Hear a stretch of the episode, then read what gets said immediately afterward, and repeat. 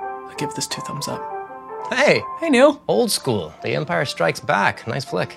Well, I appreciate the invitation to swing by your house and ask you 73 questions. I'm excited by it. Should we start? Yeah. Check this out. Yeah. It's fontacular. Now we don't have to do that in post. All right, so what was the vision for the home I'm about to see? Um, I wanted to be like some adventurers club with a genius bar inside. How long you been living here for? About three years. Popcorn? Sure. What's the best thing about living in New York City? The immediacy, the culture, the people. What's the craziest thing you've ever seen on a New York City subway? A guy with a needle in his arm. Oh, thanks.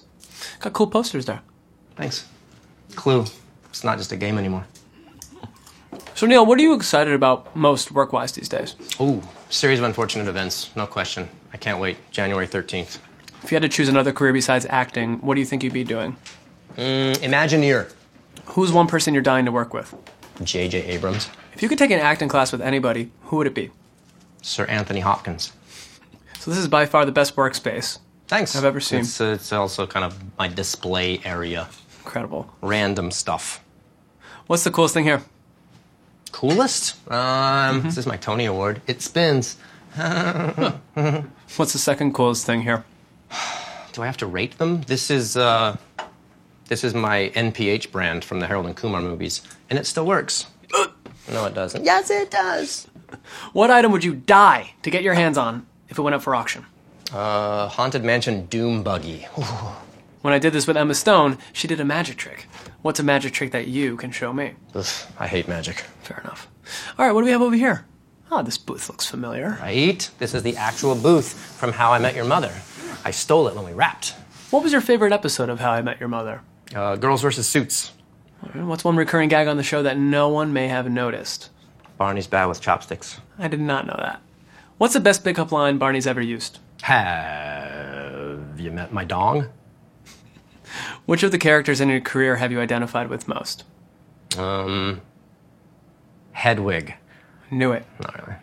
Okay, it's 2016. Yes. Where do you think Doogie Howser is in life right now? Um, rehab. Would you be willing to join me as we hum the theme song together? Sure. Okay. Neil, you've got a phone call. Oh, thanks, nameless assistant. What's your worst habit? Um, getting easily distract. What's your question? What is the stupidest thing that you've ever done? Oh, once I s- lit a candle, fell asleep, and almost burned down half of our old apartment. Hmm. Don't recommend it. What's the biggest surprise that you've ever had? Uh, oh, David threw me a 40th birthday adventure that was off the charts. How is your inner monologue different than how you speak in real life? In real life, I say one thing. In my inner monologue, I'm thinking about four or five other options. What do you find funny that no one else does? People slipping and falling on ice. Besides Neil Patrick Harris, what other three first names would you choose for an alternative full name? Joseph Gordon Levitt. Five year old, line one. Cool. Hello. Hey Neil, I love ice cream. What's your favorite ice cream? Easy. Haagen Dazs chocolate peanut butter. Plug. So, what are you benching these days? Two Stone. What's your workout anthem? Uh, Work Bitch by Brit Brit. What is this guy really like in person? Honestly, super talented, super generous, and super filthy.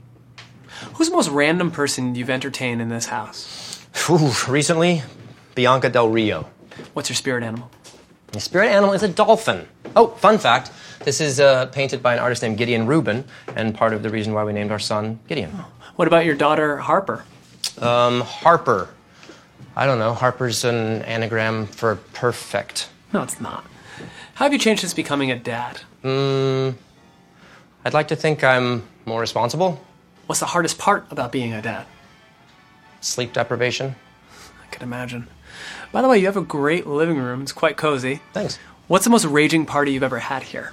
Oh, we had an amazing Oscar party two years ago. Now, correct me if I'm wrong, but is that a Banksy? Good eye, art man. it is a Banksy. We got it at Dismaland a couple years back. I'm gonna make a drink. Is that all right? Yeah, yeah, yeah. Uh, what dream vacation are you currently planning? Um, we're going to Hawaii for some nice R and R. What is one thing people would be surprised to know about you? Uh, I've never taken a dance class. Well, you got some moves. Uh, what's your biggest fear in life? Um, probably public humiliation. Where do you see yourself in 10 years? Um, directing the Star Wars Episode 46. Who do you look up to most in life? Probably Jim Henson. What's your life's motto? Great good times. And how do you really feel about White Castle? Ooh, it's digestively challenging. Okay, Neil, next question's from a guy on an iPad. Oh, how fun! Here he is. Neil, it's my kid's first Christmas. I don't want to get him a terrible gift. What's a terrible gift I need to avoid this season? Ooh, uh, bear trap. You want to sip? It's called a new fashion. That looks pretty stiff. Stop flirting. Why did Mozart sell all of his chickens? I don't know why, Polly. Because I kept saying, bark, bark, bark. Oh, you, my robot parrot, Polly. Have a seat. So, who's your fashion icon? Um, Tom Ford. What's your favorite fashion trend of all time? Um, the fanny pack. What's the last show that you binge watched? Stranger Things. What's your favorite curse word? King. Okay, you gotta follow me for this one. If your name was your favorite Muppet, plus your first pet name, plus your first AOL screen name, plus the street you grew up on, plus your favorite number, what would your name be? Kermit, Lester, Hitchcock, Five, Aspen, the Eighth. What song do you know every single word of? Um, I am not throwing away my shot from Hamilton. Prove it. Scratch that. This is not a moment, it's the movement. We're all the hungriest brothers with something to prove when foes oppose us. We take an honest stand. We roll like Moses, claiming the promised land. And if we win our independence, is that a guarantee of freedom for our descendants? Or will the blood we shed begin an endless cycle of vengeance and death with no defendants? I know the action in the street is exciting, but Jesus, between all the bleeding and fighting, I've been reading and writing. We need to handle our financial situation. Are we a nation of states? What's the state of our nation? I'm past patiently waiting. I'm passionately smashing every expectation, every action's an act of creation. I'm laughing in the face of casualties and sorrow. For the first time, I'm thinking past tomorrow. Is that enough? You are sending that to Lin Manuel Miranda. Ah, what is that piano music? Oh, yeah, come here. Okay, let's go. Best movie of all time. Love Charlie and the Chocolate Factory. Can you say anything in a foreign accent? No. Can you say, can you say anything in a foreign accent? In a random accent. Sure. C- Can you say anything in a foreign accent? That was good. Hey, Dave. Hey, Dave. Hi. Okay, guys. For the following five questions, I'd like for you both to answer them at the same exact time. Oh, fun. All right. Okay. Who has better style? He does. I do. What Disney character would Neil be? Mickey, Mickey Mouse. Who's the cooler dad? I I am. am. What's something you let your kids do that your husband doesn't know about? I let them Too much stay sugar? up later than they should. What is the hardest thing about marriage? Where to begin?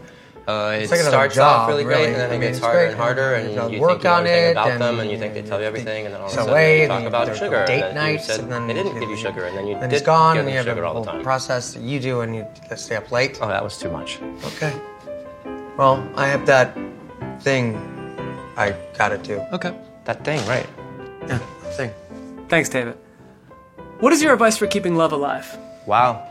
Love is fleeting. Never declare that you know what it means. What is the most romantic place to take your husband? Positano, Italy. If you had to have a sham Hollywood marriage, who would it be with? Easy. Charlize Theron. How you? Cool photos of your kids. Thanks. Joe Greenberg. He just increased their value. Do you have any nicknames for them?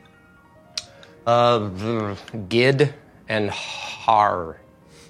What's your favorite quality about them? Their unbridled laughter. What's your biggest fear for your kids in today's world? Uh, online access and predators within. What's the book you're currently reading to them at night? Well, we read tons of book to them. Um, book is not plural.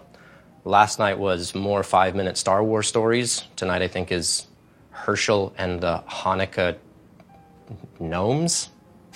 Riveting. Yeah. All right, I gotta wind this down. Okay. Cool. Okay. Oh wait, I want to show you something. All right, great. Uh, what advice would you offer yourself at age 13?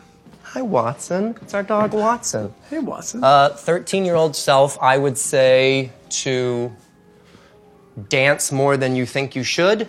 And I would say to Uh, don't forget to breathe.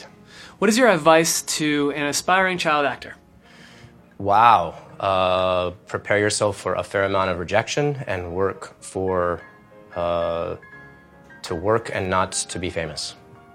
And what advice do you have for America right now? Uh, think locally. Can you sign your guest book for the last two questions? I'll sign it for you. Yeah. All right. All right. Can you name a fake award show that you'd love to be the host of? Um, the animatronic awards. All right. And what opening monologue joke would you make?